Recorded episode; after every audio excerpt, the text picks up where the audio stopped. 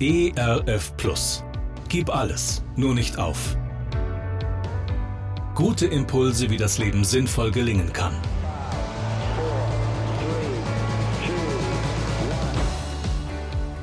Hallo und herzlich willkommen zu Gib alles, nur nicht auf. Mein Name ist Andy Weiß und ich sammle Gedanken, Geschichten und Interviews, die ich gerne mit Ihnen teilen will. Schön, dass Sie da sind. Fällt es Ihnen eigentlich leicht, anderen Menschen zu vergeben? Dann, wenn jemand etwas richtig Gemeines gesagt oder getan hat, dann, wenn jemand Sie wirklich arg verletzt hat, fällt es Ihnen leicht, dann zu sagen, ich vergebe dir? Natürlich wünscht man sich, jemanden vergeben zu können. Aber was ist, wenn der Schmerz noch zu groß ist? Wenn die Verletzung zu groß ist und es einfach nicht gelingt, einem anderen Menschen das zu verzeihen, was er einem angetan hat? Wie sieht es aber andersrum aus? Dann, wenn man selber schuldig geworden ist an anderen Menschen, wenn man etwas getan hat, etwas gesagt hat, vielleicht etwas zerstört hat, etwas kaputt gemacht hat und jetzt merkt, was die Tat letztendlich angerichtet hat. Natürlich sehnt man sich danach, dass jemand nun einem vergibt, entlastet, entschuldigt, das, was einen bedrückt, das, was schwer fällt, das, was als schwere Last auf einem liegt, von einem nimmt. Manchmal ist es vielleicht wichtig zu fragen, was ich selber bräuchte in den Momenten, in denen ich schwach bin, in denen ich gescheitert bin, in denen ich mir eine blutige Nase geholt habe, am Boden liege. Wenn ein Stammesmitglied der Babemba in Südafrika Schuld auf sich geladen hat, dann bringen es die anderen in die Dorfmitte. Alle im Dorf hören auf zu arbeiten und versammeln sich um den Angeklagten. Dann erinnert jedes Stammesmitglied ganz gleich welchen Alters die Person in der Mitte daran, was sie in ihrem Leben Gutes getan hat. Alle seine positiven Eigenschaften seine guten Taten, seine Stärken und seine Güte werden dem Angeklagten in Erinnerung gerufen. Alle, die den Kreis um ihn herum bilden, schildern dies sehr ausführlich. Die einzelnen Geschichten über diesen Menschen werden mit absoluter Ehrlichkeit und großer Liebe erzählt.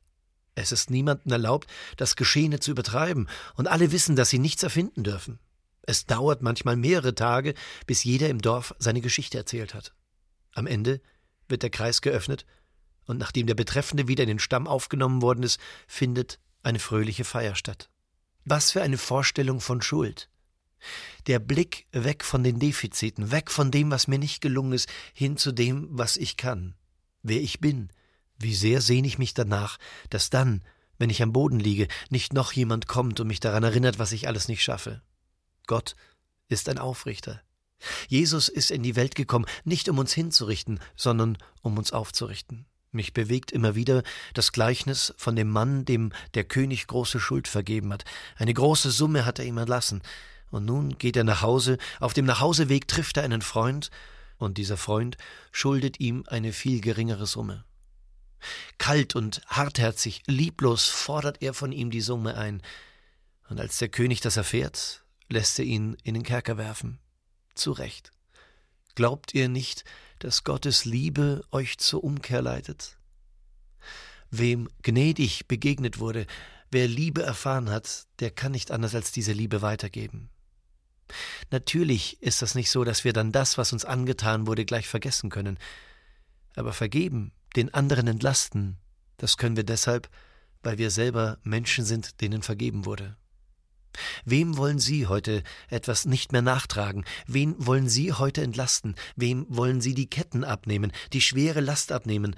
Und wen wollen Sie heute daran erinnern, nicht was er nicht geschafft hat, zu was Gutem er alles heute fähig sein kann?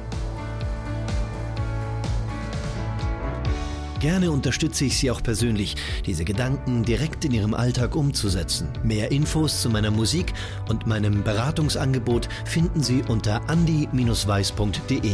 Bleiben Sie gesund, auch im Herzen. Ihr Andi Weiß. ERF Plus. Gutes im Radio.